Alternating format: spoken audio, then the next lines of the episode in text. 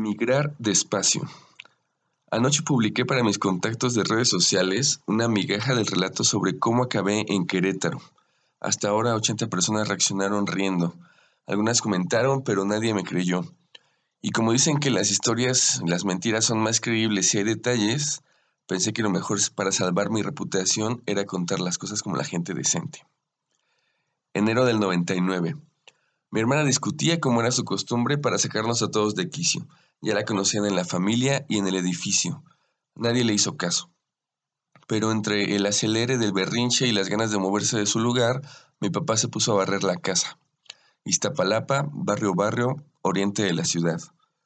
Los 80 que reaccionaron al relato de ayer se saben el párrafo que sigue, mas los que lo leyeron y con cinismo le, dieron dando, le siguieron dando para abajo sin dar señal, cabrones.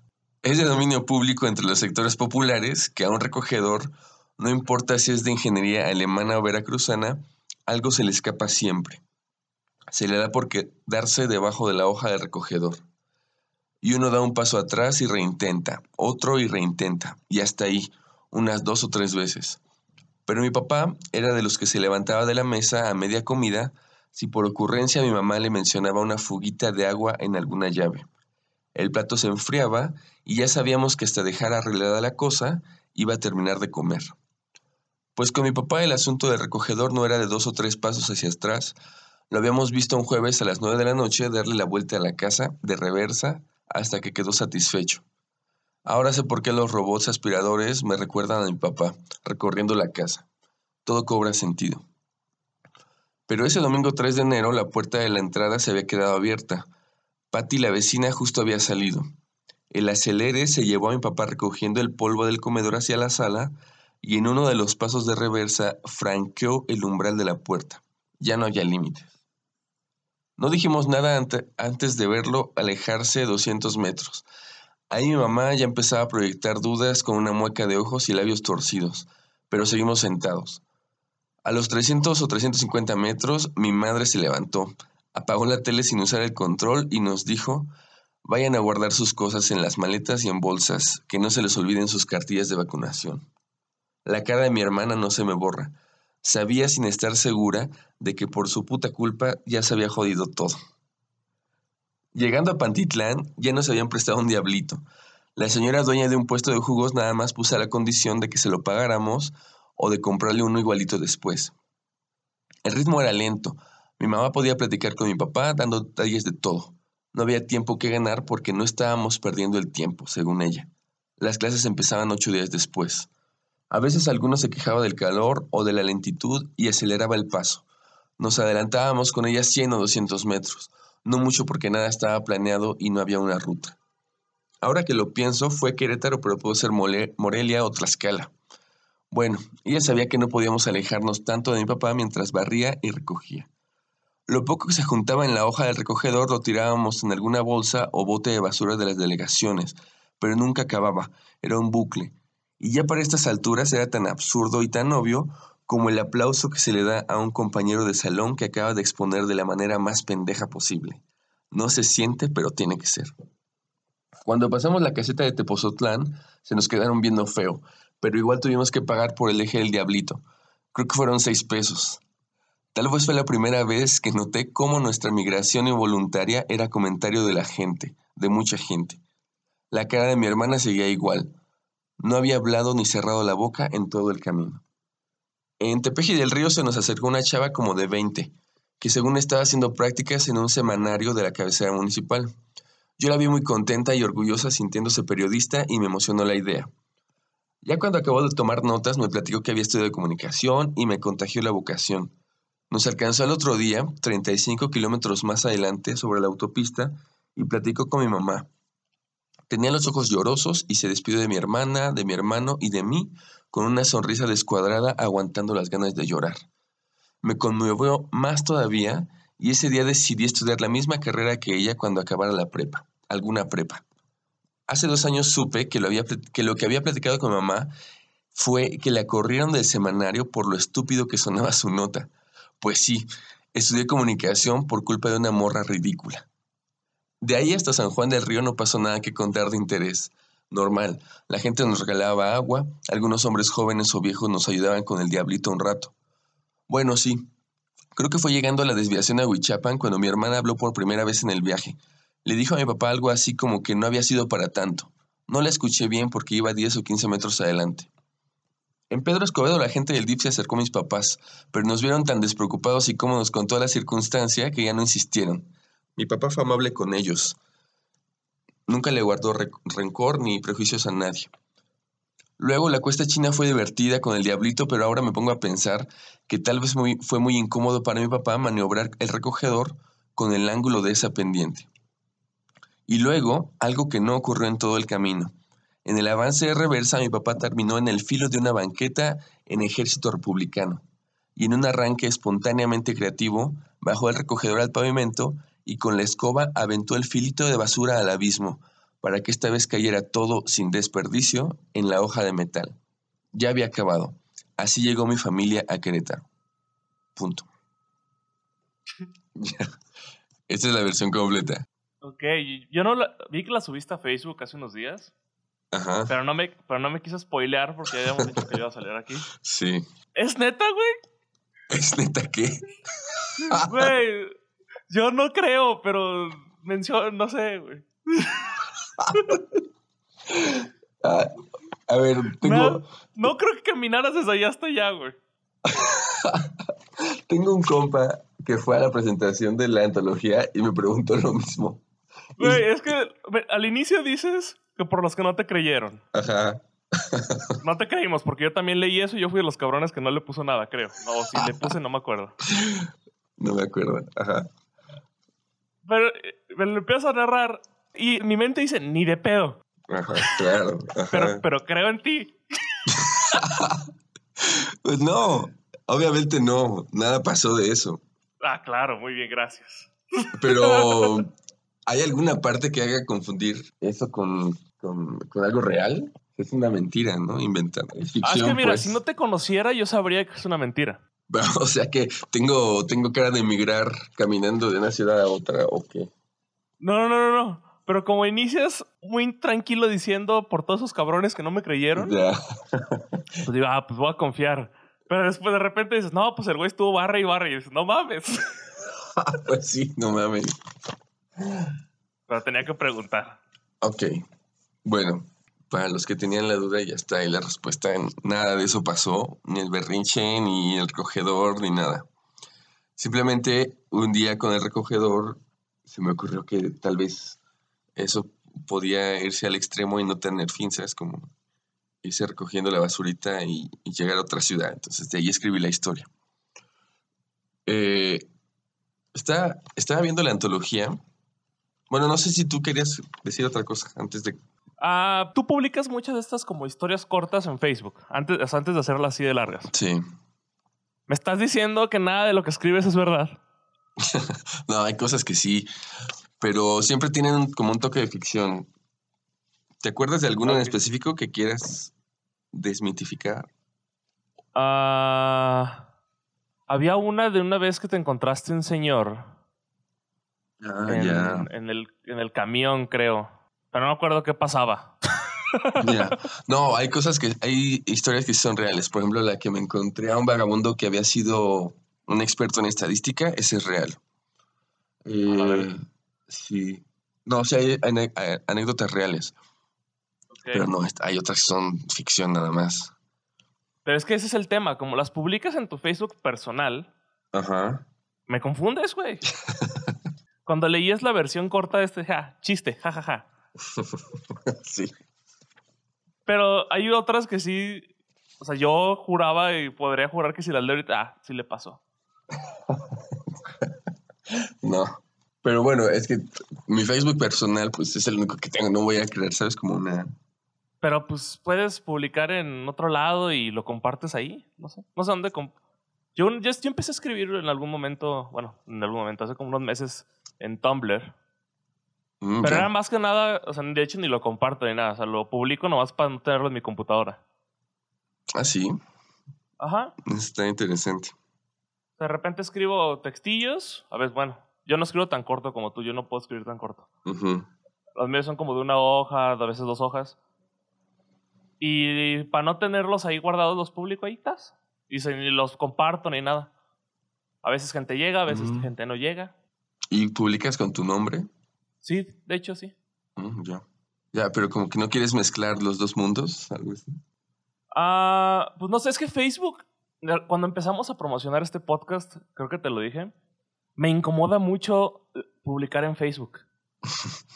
O sea, me, me da pena hacer una publicación en Facebook. Neta.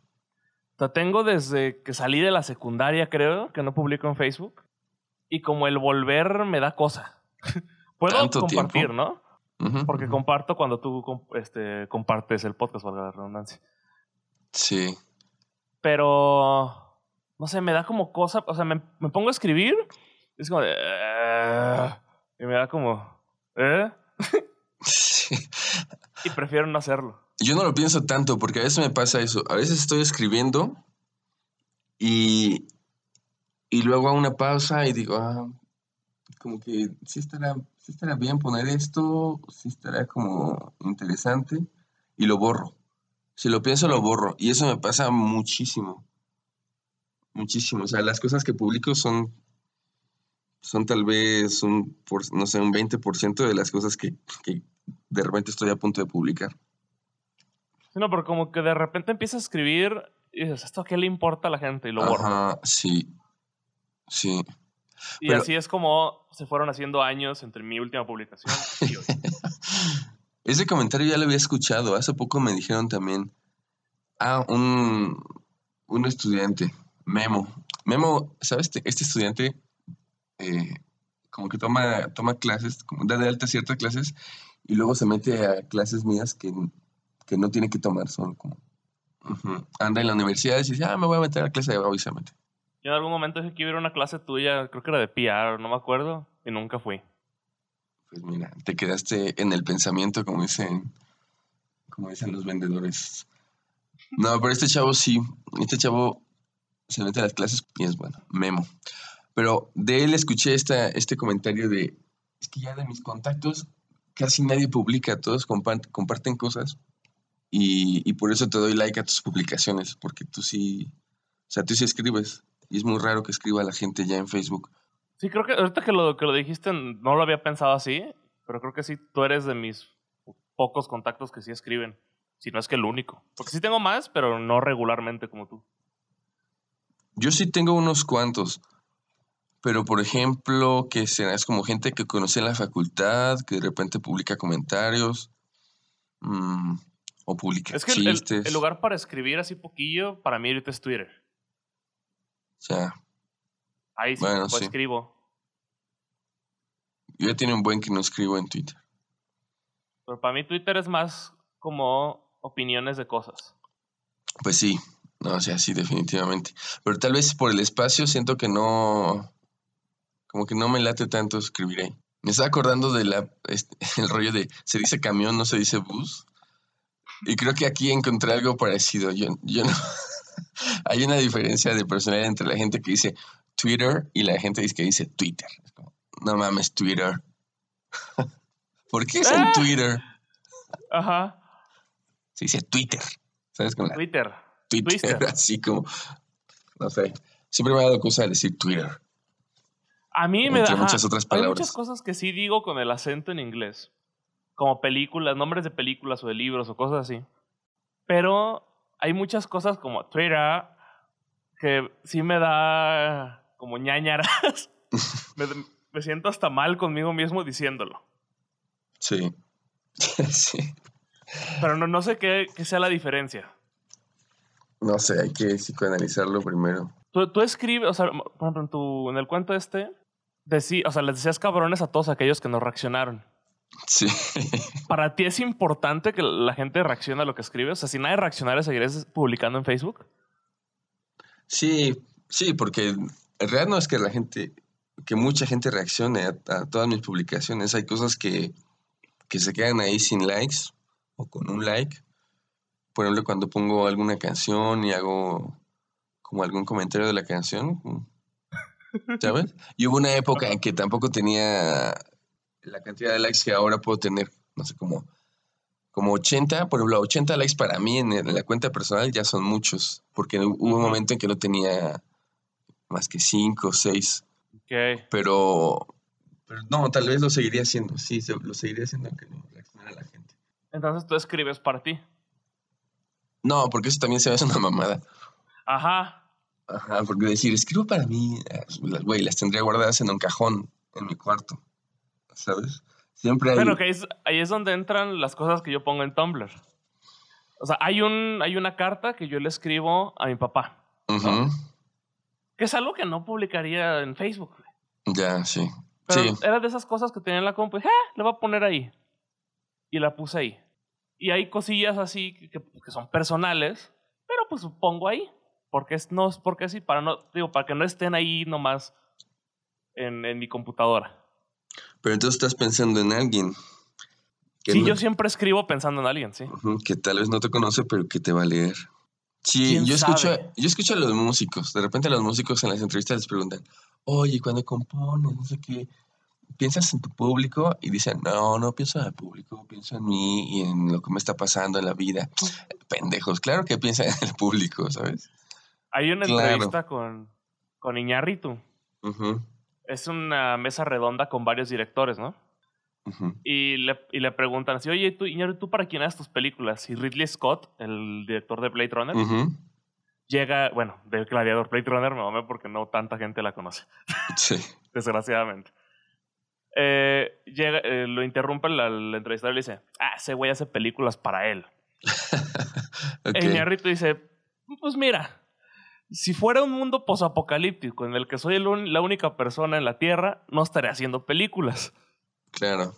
Entonces, creo que, y ese ejemplo me gusta mucho. O sea, no, no es tanto que tengas presente que es para alguien en específico, sino es para que alguien lo lea Pues sí. o lo vea.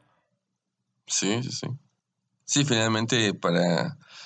A ver, finalmente hay como un paso de lo oral a lo escrito porque si quieres que trascienda. Sea, lo escribas porque quieres que dure. Ay, es un tema. Yo no creo en la trascendencia, güey. Pero sí, es como un afán humano. Ajá, de acuerdo, estoy de 100% de acuerdo. O sea, sí, eh, hablábamos de eso en lo del Ajá, el libro este que te platico de la negación de la muerte. ajá. Pero es falsa, güey. O sea, eventualmente todo lo que hagas va a ser olvidado. Bueno, es Seas, que Be- seas Beethoven o seas quien sea, güey. tal vez para ciertas personas eh, sí se logra como una trascendencia después de incluso miles de años, ¿no? Pensando, por Ajá. ejemplo, en, lo- en los filósofos griegos o en los poetas griegos o... Pero ¿quién nos dice cuántas modificaciones lleva su discurso, güey? Bueno, para las cosas que están escritas, tal vez no tantas. Por ejemplo, Platón dejó cosas escritas Ujú. y, y todo el mundo sabe quién es Platón. Híjole. ¿Quién sabe? Bueno, Nos gustaría creer que sí. Ayer estábamos hablando de Platón justamente y está el odio que le tenía Platón a los poetas. Pero en realidad era como un odio que le tenía a la tradición como de la memoria oral. Como aprenderse las cosas de memoria y decirlas de memoria y que, y que no, como que no queden escritas en ninguna parte. ¿no? Decía que eso era como, bueno, el rollo como la de la indisciplina y la, la improvisación y lo etéreo, las cosas que desaparecen y además eso fomentaba un pensamiento como muy poco sistematizado y muy poco racional. Que sería lo que habíamos mencionado la otra vez, que era más, ra- más racional que el, que el racional. Pues sí, parece ser. Pero yo creo que detrás de la crítica de Platón estaba este afán como de, es que si, si no logro institucionalizar la escritura, ¿cómo? Si no logras plasmarlo, se pierde. Ajá, pues yo- él pensaba en su propia obra, es como, si estos cabrones siguen promoviendo la tradición del oral, en lugar de escribir las cosas, lo mío va a desaparecer, nadie se va a acordar de mí. Entonces yo tengo que convencer a todo el puto mundo de que lo mejor es escribirlo. No, y ahora lo logro y ahora conocemos a Platón. O sea, seguro sí, pero también era como todas estas personas obsesivas como yo, yo me incluyo en ese rollo, que necesitamos que sea como presente, como dice, quiero que no se pierda presente para, para la posteridad y también para que exista, güey. Al menos Mm, mientras estás vivo. Yo sé que eventualmente va a morir. y, que va a, y que a desaparecer y que no va a haber vida después de la muerte. Creo. Ujú. Pero mientras vivo, yo vivo mentalmente más a gusto con ciertas cosas que me obsesionan. Por ejemplo, yo siempre me has visto con reloj. Sí. Hace como un mes o dos se me rompió mi reloj y ahorita compré otro. Pero el tiempo que viví sin reloj era... O sea, sentía ansiedad caminando. güey. Mira el carnaval. Ajá. Ajá, porque salía y usualmente tengo esta mala costumbre de estar midiendo cuánto hago de un lado a otro. Ajá. Y el tiempo que hago es como, ah, mira, hice tantos 20 minutos, ah, no fue tanto. Y de repente estar por la vida sin reloj sentía que estaba perdido en el mundo. Es un poco como, no sé si ubicas el. Lo, lo que dice Cortázar del de- sí, preámbulo sí. para cuerdas un reloj y así. Sí. Que, o sea, nosotros somos. O sea, el reloj te hace como esclavo del tiempo, ¿no? Ajá. Y el dejar de ser esclavo es horrible, güey. Porque no, no hay certeza de nada y es como. ¡Ah! Y no es como que estás saque y saque el teléfono. Sí, es como la libertad, la incertidumbre. Claro. Y es muy raro voltear a ver tu mano y no ver hora. ¿Sabes? Yo me pregunto, ¿cómo vivíamos antes de aprender a leer? Porque eso me parece un poco como vivir sin reloj, como abandonados. ¿No? Como cuando éramos niños. ¡Ah! O sea, que es algo cercano relativamente, pero que, que es muy borroso. Ay, cabrón, no sé.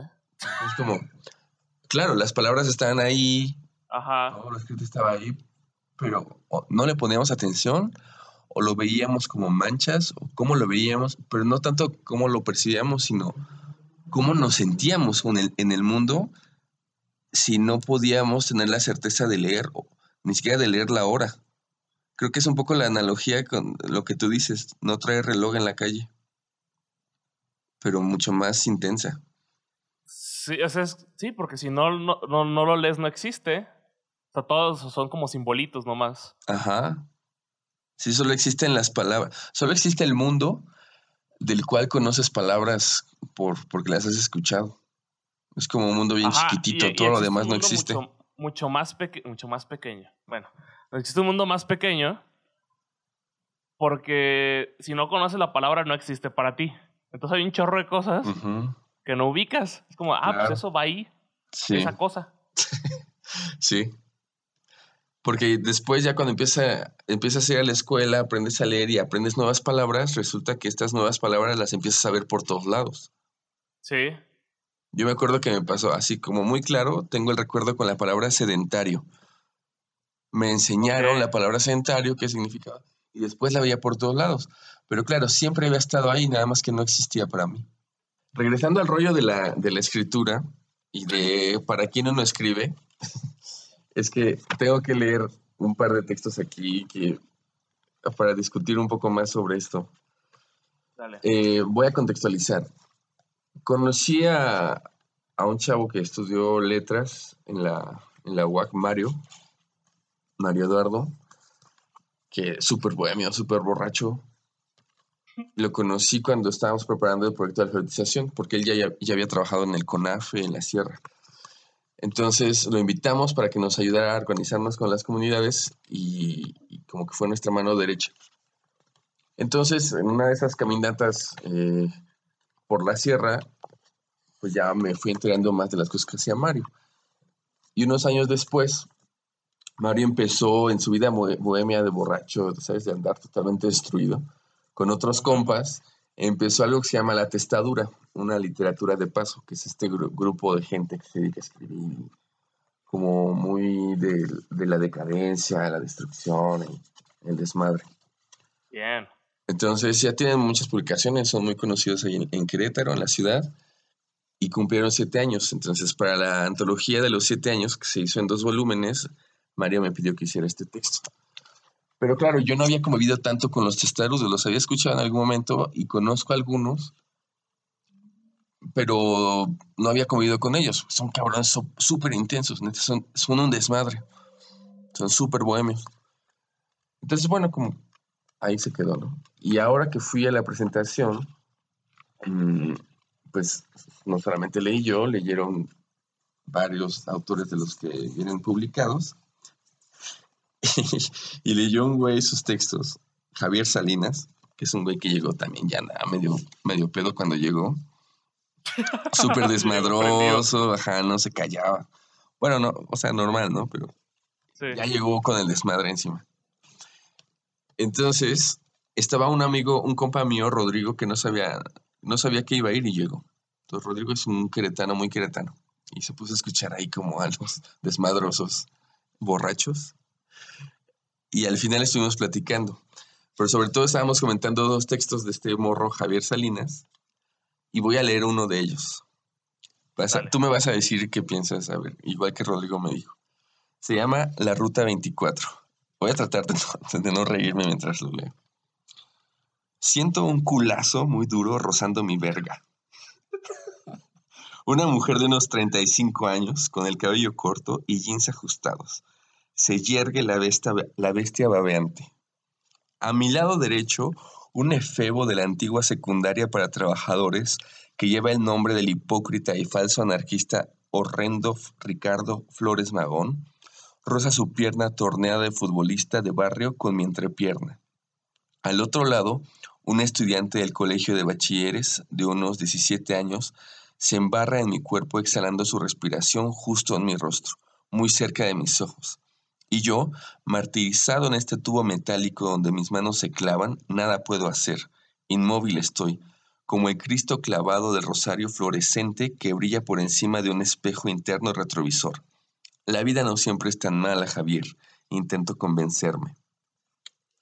Y luego tiene otro que, es- que se llama de la, Ah, luego tiene otro que se llama De la vista nace la erección, pero bueno, ya no lo voy a leer. ok.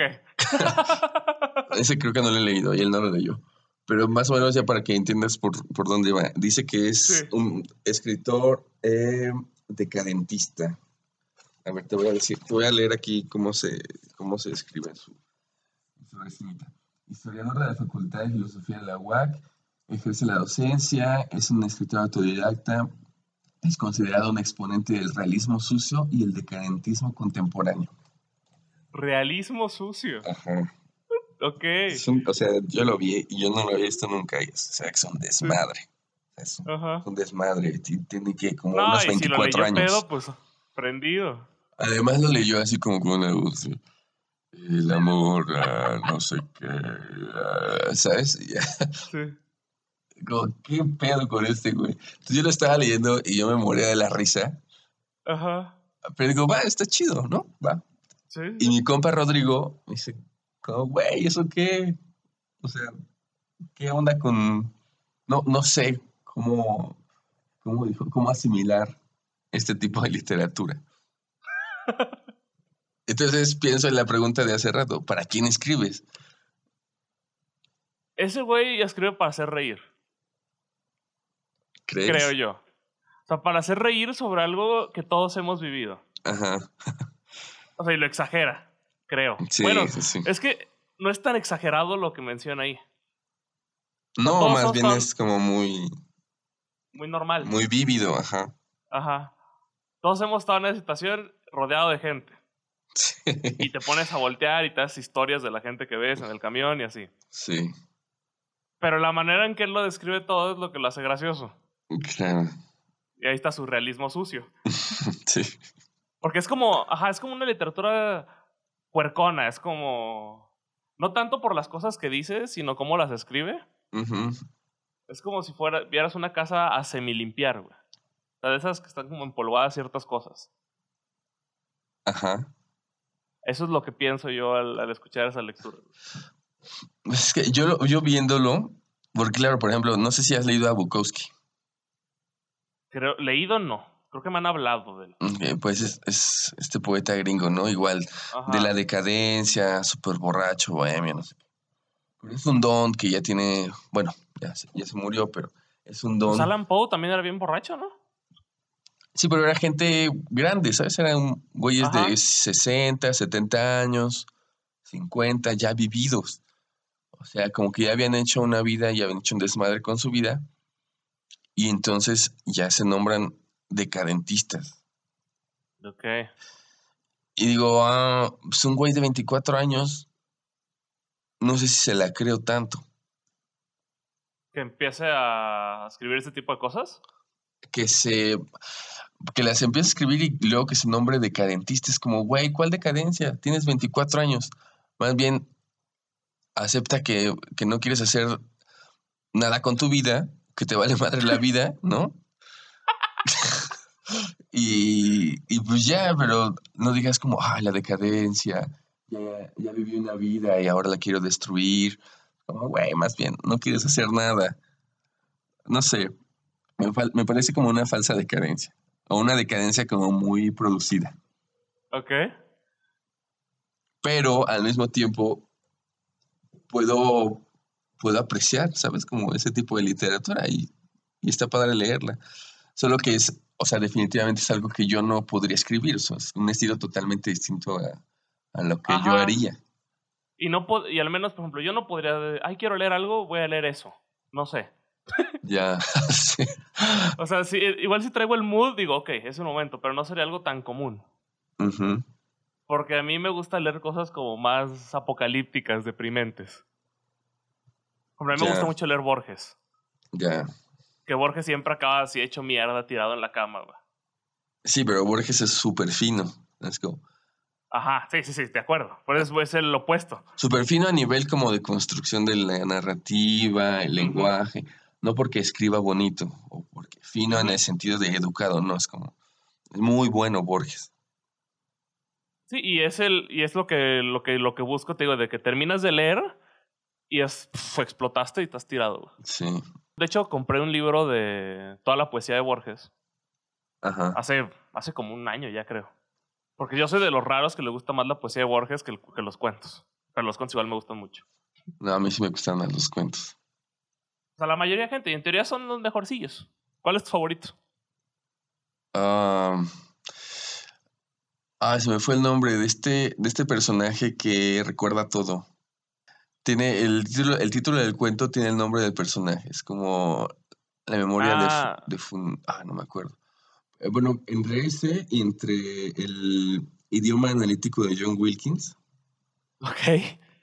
Ese creo que me gusta muchísimo. Porque es como, ahí, por ejemplo, me pasa esto que te pasó a ti hace rato, que es verdad o es mentira. Por cuenta la historia de este personaje y da un buen de datos. Sí, sí, sí.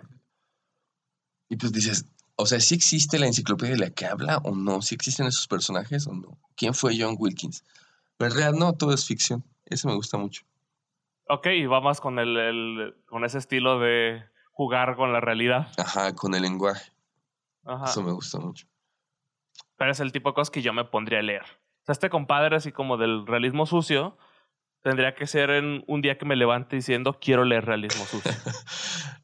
Pero al mismo tiempo ha tenido. Mm, o sea, el realismo, de ese tipo de realismo sucio y como hasta pornográfico, desde el Marqués de Sade, pues ha tenido un buen de público. Yo nunca he leído a Sade. Yo tampoco creo. Pero ahí está, ¿sabes? Ahí está como Sade. Ajá, sabemos que existe. Hay quienes lo, hay quienes dicen que es como el, la antítesis o el antagonista de la ilustración. Pues como Rousseau, todo bien portado, todo creyendo en la humanidad. Y Sade, un desmadre. Es como, ah, todo es a la chingada. Hay que soltar las pasiones. Entonces a la gente le gusta también. Tal vez de repente no, no, te da como ansiedad. ¿Ubicas el, la frase, el FOMO? ¿El qué? El fear of missing out. Le dicen FOMO. No. Es algo que es como, el, como en español sería el miedo a perderse cosas. Ah, ya, ok. Este. Y de repente me da mucho con. Me pasa mucho eso con películas, con lecturas. Que de repente, como no tienes, no tienes todo el tiempo para leer todo. Sí. O para ver todo. Sí. Y de repente me da ansiedad el pensar, ok, tengo muchas ganas de leer esto por ejemplo, tengo un libro aquí en la computadora que tengo meses este, viéndolo todos los días porque lo tengo en el escritorio. Ajá. Es el del hombre en busca de sentido de Víctor Frank. Ya, ok. Y meses lo he, visto, lo he visto aquí, tas, tas, tas. Y nunca lo, o sea, nunca, o sea, lo he abierto para ver que si, que si fuera el bueno, pero nunca me he sentado a leerlo. Sí. Y de repente veo así, tengo otro libro cerrado por ahí, que todos los días lo veo, y no lo leo y, em, y, leo otras cosas o veo otras cosas. Y me da como cosa saber que existe todo este montón de, de lecturas, películas o lo que sea que me gustaría conocer y que Y que probablemente no nunca las voy a conocer. Sí, ahora que lo pones con ese término, sí. O sea, pensar, por ejemplo, ahorita estaba pensando en, yo de repente dejo abiertas pestañas en el navegador de cosas que quiero leer y pasan Sí. semanas, semanas y no las leo y llega un momento en que se cierra el navegador o que yo lo cierro porque digo, ay, sea, se pierde. Y ya no va a vol- volver a acordar de ellas. O, por ejemplo, cosas que dejé en la compu que tenía antes, que se quedaron ahí, lecturas que no estaban orga- eh, como organizadas. Tal vez eran como archivos PDF que descargué sin nombre, ya no sé qué son, y que, y que siguen quedando ahí como, tenía que leer algo, algo tenía que leer. Ajá, y no te acuerdas. Ajá. Es horrible, güey. Pero siento que es parte del afán de trascendencia. ¿Crees? Hay que O sea, conocer, el, hay que, el querer leer. el querer conocer todo lo que podamos conocer de nuestro paso por este mundo. Como comernos todo lo que podamos comernos.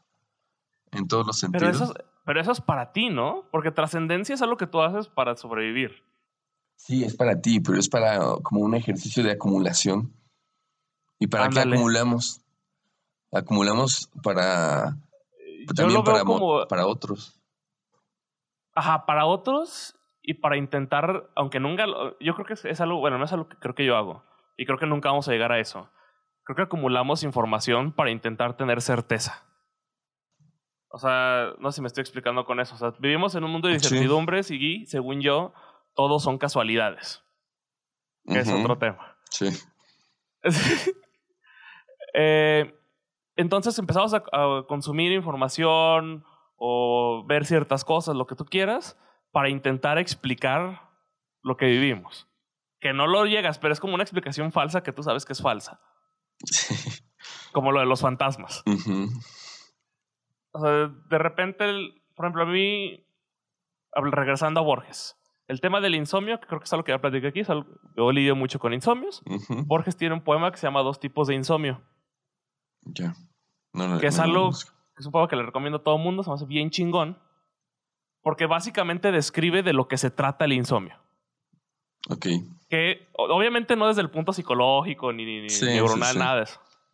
Pero para mí eso es el insomnio. Yo, a huevo, eso es.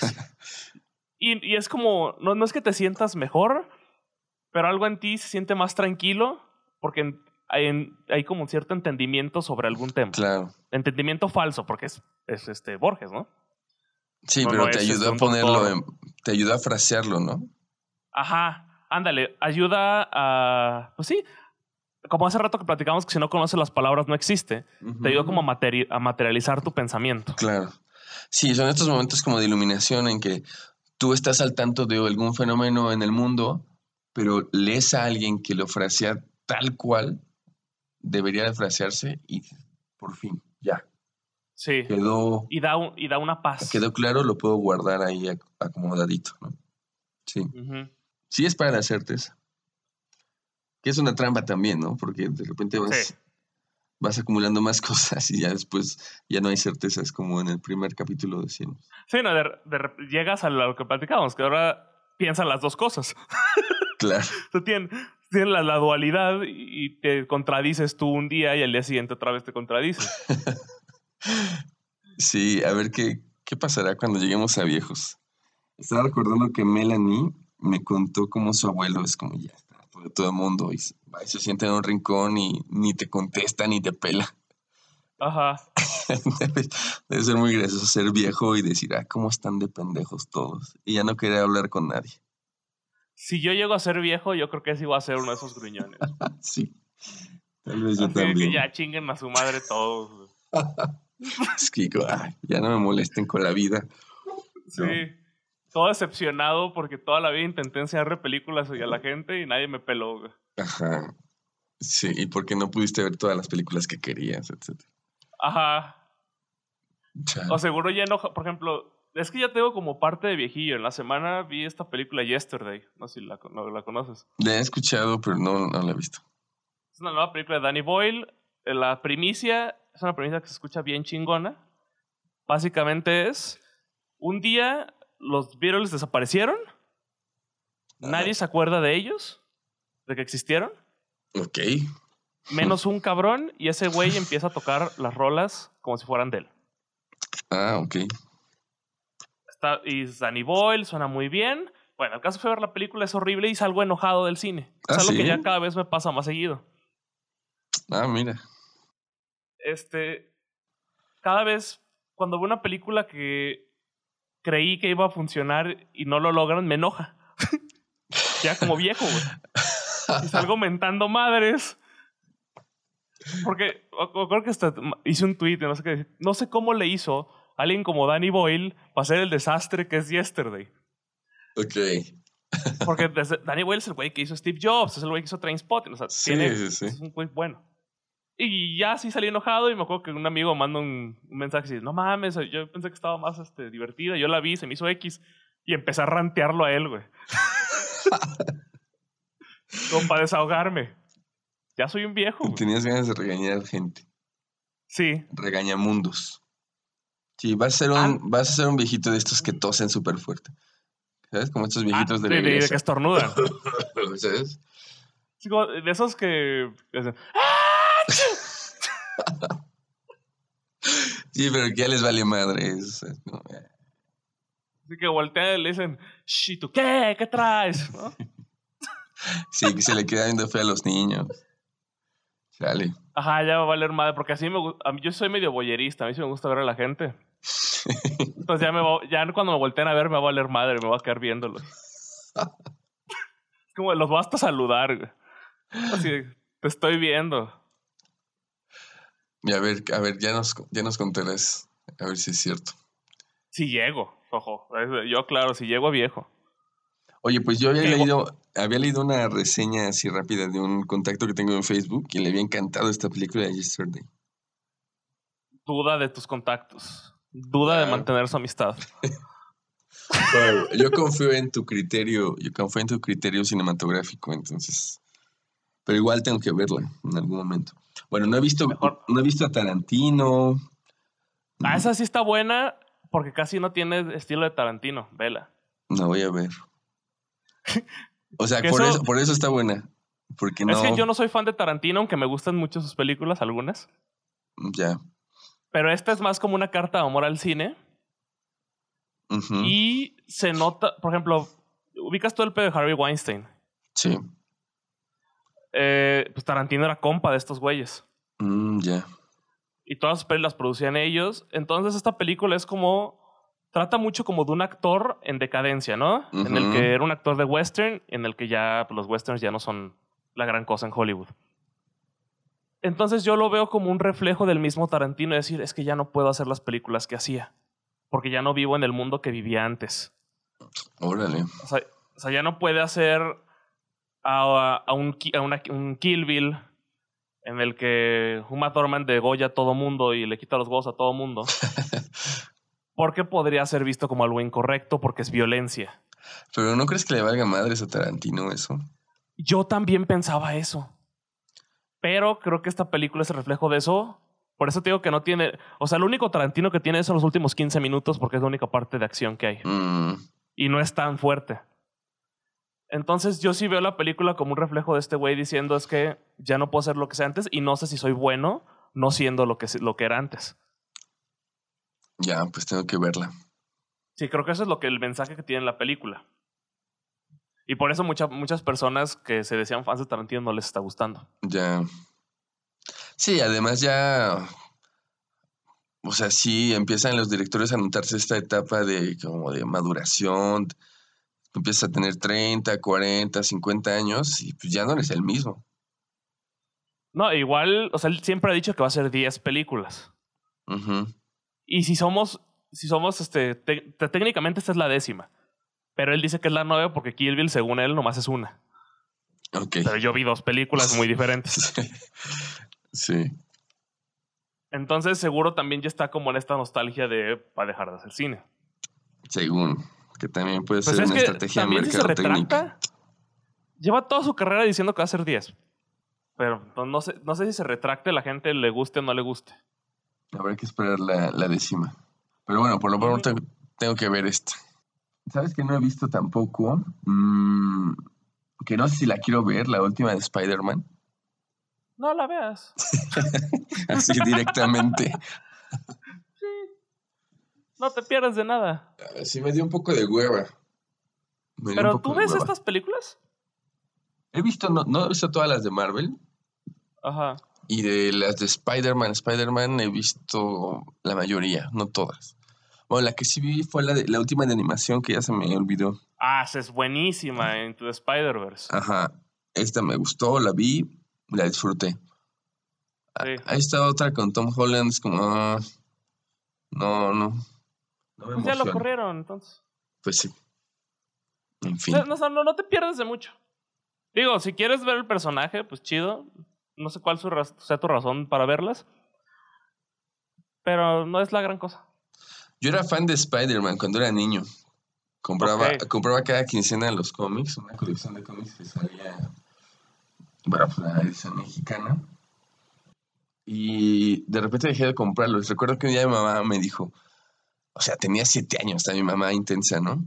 Me dijo, oye, estoy preocupada porque acabo de llegar, acabo de ver en la calle a un chavo como de 27 años leyendo los cómics que tú lees.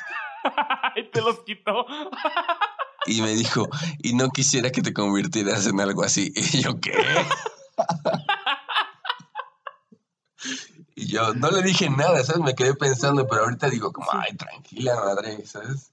Sí. Tenía siete años, no seas intensa. Pero entiendo la preocupación. es como- no sé cómo haya visto a ese cabrón, muy intenso, muy destruido, no sé. Es como estos. O sea, no sé si te, te alcanzó a tocar a ti con alguno de los contenidos que vieras. Pero de repente eh, a mí me tocaban cosas como Pokémon o caricaturas de ese tipo que decían que eran del diablo, güey. Sí. Sí, sí, sí. Y yo, y yo siempre tuve algo con los contenidos del diablo, entre comillas. Y me decían, era del diablo y las veía, güey. Pues sí, yo creo que es algo que las mismas televisoras promueven, ¿sabes? Claro. Vamos a decir que son era del diablo. como eso. Vamos a, vamos a hacer que alguna morra, alguna conductora más o menos viejilla de, de, de algún programa de revista diga que son del diablo para que todo el mundo empiece a buscarlos. Está recordando que a mi papá le cagaba, le molestaba mucho Dragon Ball, porque era muy largo. Había capítulos donde no pasaba nada, donde nada más estaba Gohan quejándose, haciendo... Había capítulos, mejor había capítulos en los que pasaba algo también. No, sí, a mí me gustaba. No, no, o sea, lo que me refiero es. había capítulos en los que sí pasaban cosas, güey. Porque todos nomás era nada. Sí, sí, sí. No sé cómo fue tan exitoso. O sea, Nada en contra de los fans de Dragon Ball, no nos maten. A mí me sigue gustando, bueno, no, no me sigue gustando. Pero recuerdo con cariño Dragon Ball y Dragon Ball Z, ok. Y a mí, yo no la vi, la verdad. ¿no? O sea, sabía que existía y la pasaban, pero nunca me llamó la atención. Y eso que era del diablo. ya. No sé, sigue teniendo sus fans. Ayer estaba, no sé por qué me encontré en YouTube una recomendación de españoles reaccionando a, a Goku. A los doblajes. Ajá, a los doblajes latinos de, de Dragon Ball. No lo vi, pero me quedé con la duda. De repente esos videos de reacciones, mucha gente los odia, pero a mí se me hacen muy interesantes. Sí, a mí también, me gusta mucho. O sea, yo sí puedo quedarme horas viendo reacciones a muchas cosas. Sí, sí, sí. Es, es muy entretenido ver lo que opina la gente de cosas que ves en tu día a día. De hecho, hay un, hay un canal gringo que solo es eso, solo son reacciones. De varias generaciones, no sé si lo ubiques, se llama React. Ajá, sí, sí, sé cuál. Que usualmente ya, que ya es mucho como de cosas pagadas, pero igual es interesante. Sí, yo creo que, creo que de ese canal recuerdo a, a unos niños a, a quienes les ponen música de Led Zeppelin. Sí, es, Es como que y hay unos que los conocen y otros que dicen, ah, está aburrido. Pero sí, Y es Y interesante. tú así, cómo, cómo que aburrido y te da un, un ataque. Sí. Pero también recuerdo a un güey que no sé si siga ahí o ya le vetaron su canal por derechos de, de autor. Un güey de Londres que reacciona a música mexicana. A Juan Gabriel, por ejemplo. ¿No tocó ver el ruso? Mm, no. hay un ruso con su mamá. Ah, ya, cierto, que claro. Que, reaccionan también a rock mexicano. y todo. Claro, sí, sí, sí. O sea, son, son como son cosas muy raras porque esa música no debería estar ahí. sí, sí, ¿qué hacen esos cabrones? Escuchando a Juan Gabriel. Pero se siente padre. Es como, es interesante ver es, a este, por ejemplo, a, a mí Juan Gabriel me gusta, ¿sabes? Como, sí, yo sí, sé, yo sé. lo asumo. Entonces, ver a un güey ruso, a una morra, a una señora rusa y a este güey de Londres que no tiene nada que ver, emocionándose con Juan Gabriel, digo, ah, qué chido. De repente, o sea, volviendo otra vez a lo del FOMO, de lo del Fear of Missing Out. Estos videos como de los rusos o las personas que no hablan español consumiendo contenidos en español, también me genera como este, o sea, me gusta verlos, pero me da como cosa el que no sepan lo que está diciendo la letra. O sea, me gustaría así traducírselas y mandárselas, así como, toma, léela. Sí, porque siempre están así de, ay, qué bonito canta, uy, qué padre. Y para mí, como para mí lo más importante es la letra. ajá. Me, me siento así como, ah, tengan la letra. Para completar su experiencia, ¿no? Sí, ándale, para que no la vivan a medias. Ajá, sí. Escuché, Ajá. hablando de reacciones, escuché la reacción de un güey, también gringo, a una canción de Caifanes, a la célula que explota. También sí, ¿No era un se me hizo súper... in- Ajá. Ah, es canadiense. Sí, me hizo súper interesante la reacción porque es una rola muy rara. Es sí. una... Y, es, y ese es el tipo de rolas que me gustaría ponerles la letra. Sí, además tiene una letra muy intensa. Porque Caifanes siempre me pareció como, como un sonido súper mexicano.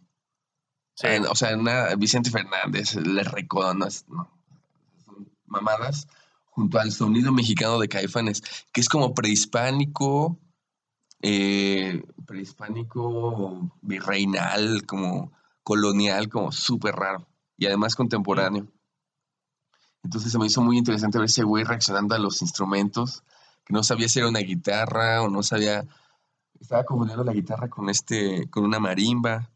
Es como, wow. Ajá, pero, que- pero creo que ese video empieza él sorprendiéndose por la marimba, ¿no? Ajá. Ese güey dice, ¿qué pedo? Sí. ¿Qué está pasando? Y luego llegan las trompetas al final. Es como, ¿qué? ¿De dónde salió esto?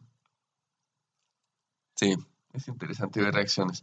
Tal vez nosotros tendríamos que reaccionar a cosas así totalmente ajenas también para... Como iniciamos, de hecho iniciamos algo así, güey. Sí. Bueno, pero es que no era tan... No era tan ajeno. No era como la distancia de un ruso con un mariachi. Porque... un güey de Kazajistán, mamón. Pero cantando una canción en francés.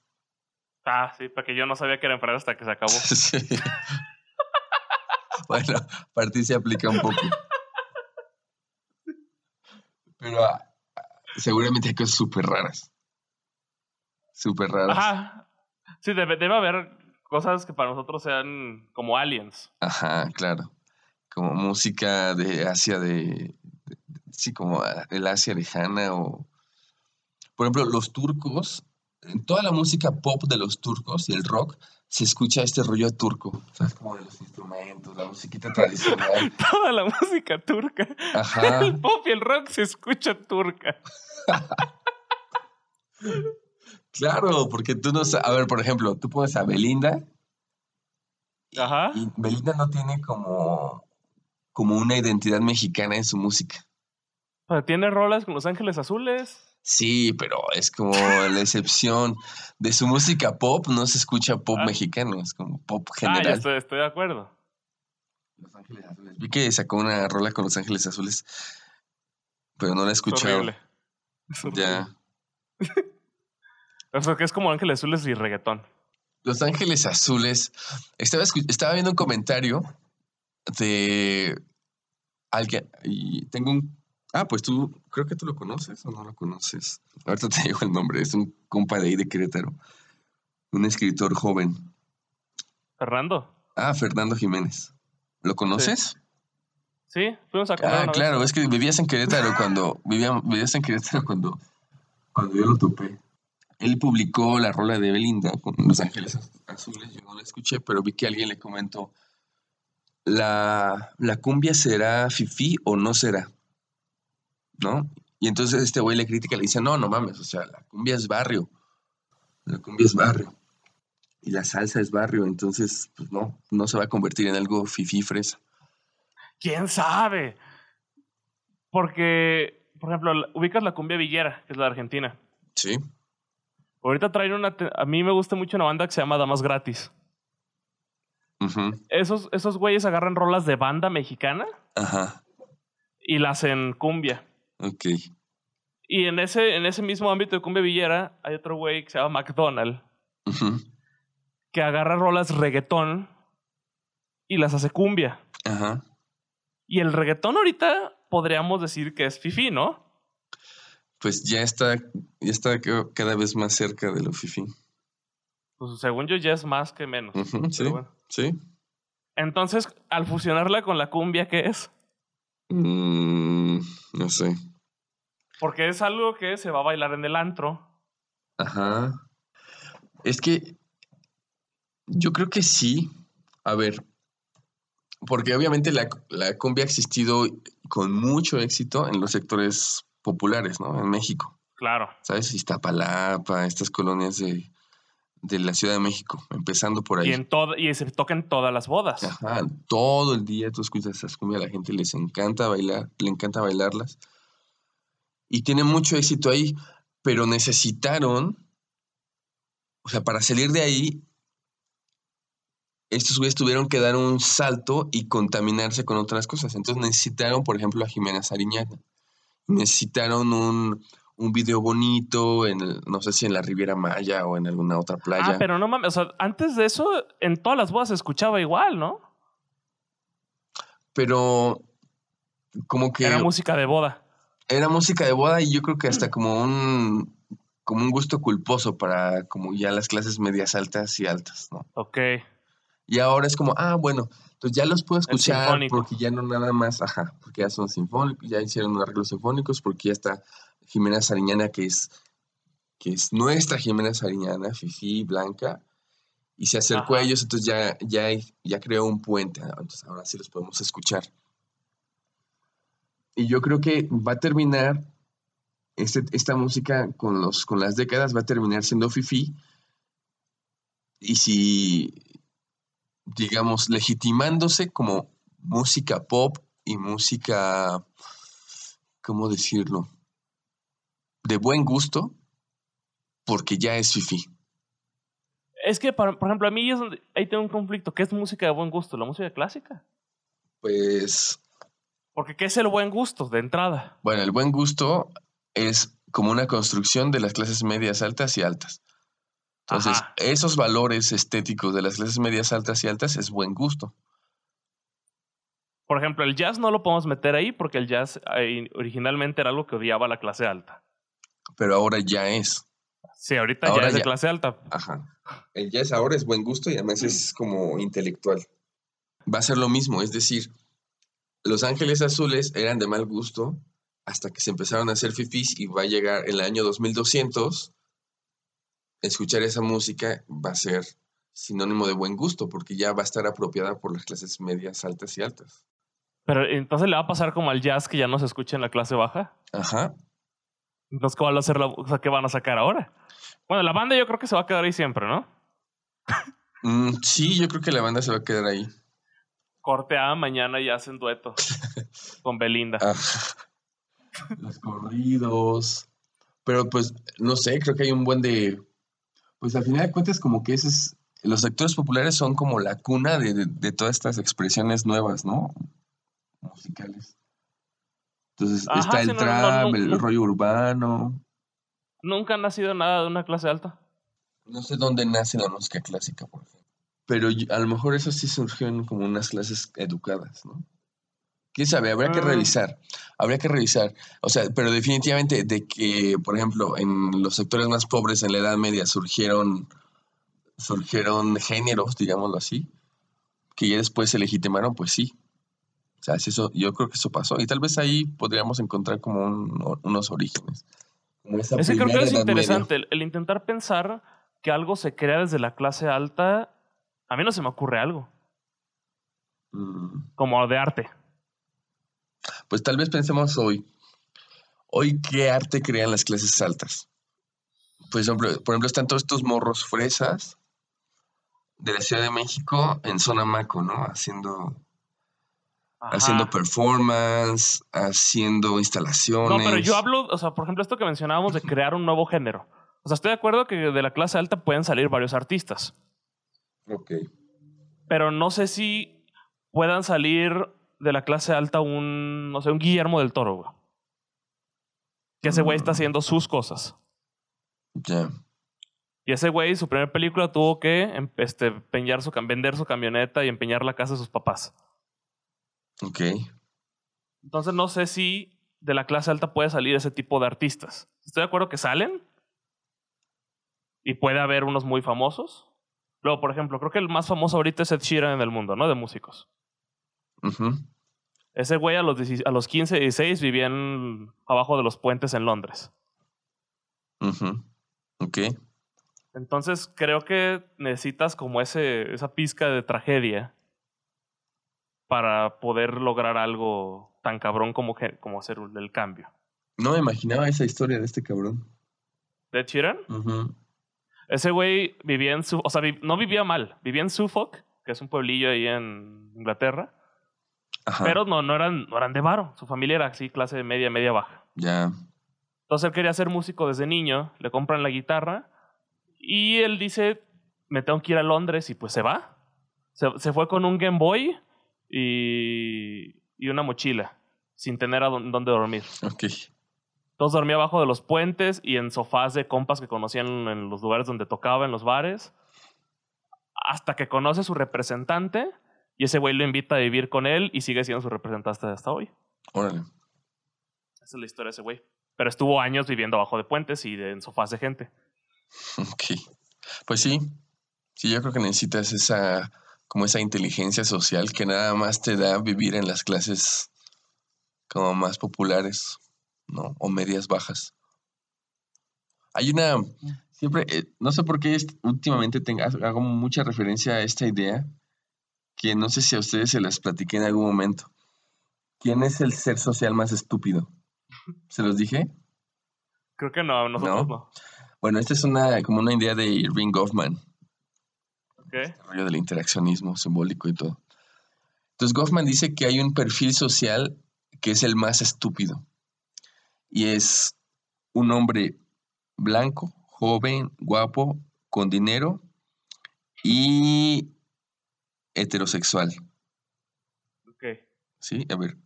Blanco, joven, guapo, con dinero y heterosexual. Entonces, este es el perfil más estúpido porque siempre ha tenido todo a la mano. O es el que menos se le ha dificultado ganarse la vida. ¿De acuerdo? Ajá. Y entonces el lado, el lado opuesto de ese perfil es una mujer que no es joven, que no es guapa, que no es blanca. Y esta gente es, es la que se sabe de Y todas, lesbiana. todas en la calle. Ajá. ¿No?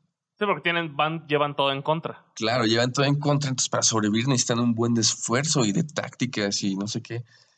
Y de y aprender a manipular, a hablar con la gente, a trabajar duro. De hecho, algo más o menos relacionado que a, a eso que, me, que desde que lo escuché me dejó dando muchas vueltas en mi cabeza. ¿Ubicas las películas de Before? La trilogía de Before. ¿No? Que es Before Sunrise, Be- Before Sunset y Before Midnight. No, creo que no. Te van a gustar un chingo velas porque son... Es como una... Dos chavos que se conocen en un tren en, hacia Praga, creo. No, hacia Viena. Ujú. Y en Viena, o sea, iban platicando y cuando llega a Viena se tiene que bajar este güey. Ella es francesa y va a París. Este güey es americano. Ya. Entonces se conocen empiezan a platicar chido. Y cuando él se tiene que bajar, le dice, oye, mi avión sale en la noche y no voy a pagar hotel. ¿Te quieres bajar conmigo y pasamos todo el rato caminando? Ok. Y son, y la película es ellos dos platicando, ¿no? Y filosofando y dando vueltas. Y las tres películas son lo mismo, solo que siete años de diferencia entre uno y otro. En la última, que es cuando tienen este, como 40 años, ya tienen dos hijas y así. Spoiler alert, perdón. Se me olvidó. perdón. Bueno, no pasa nada.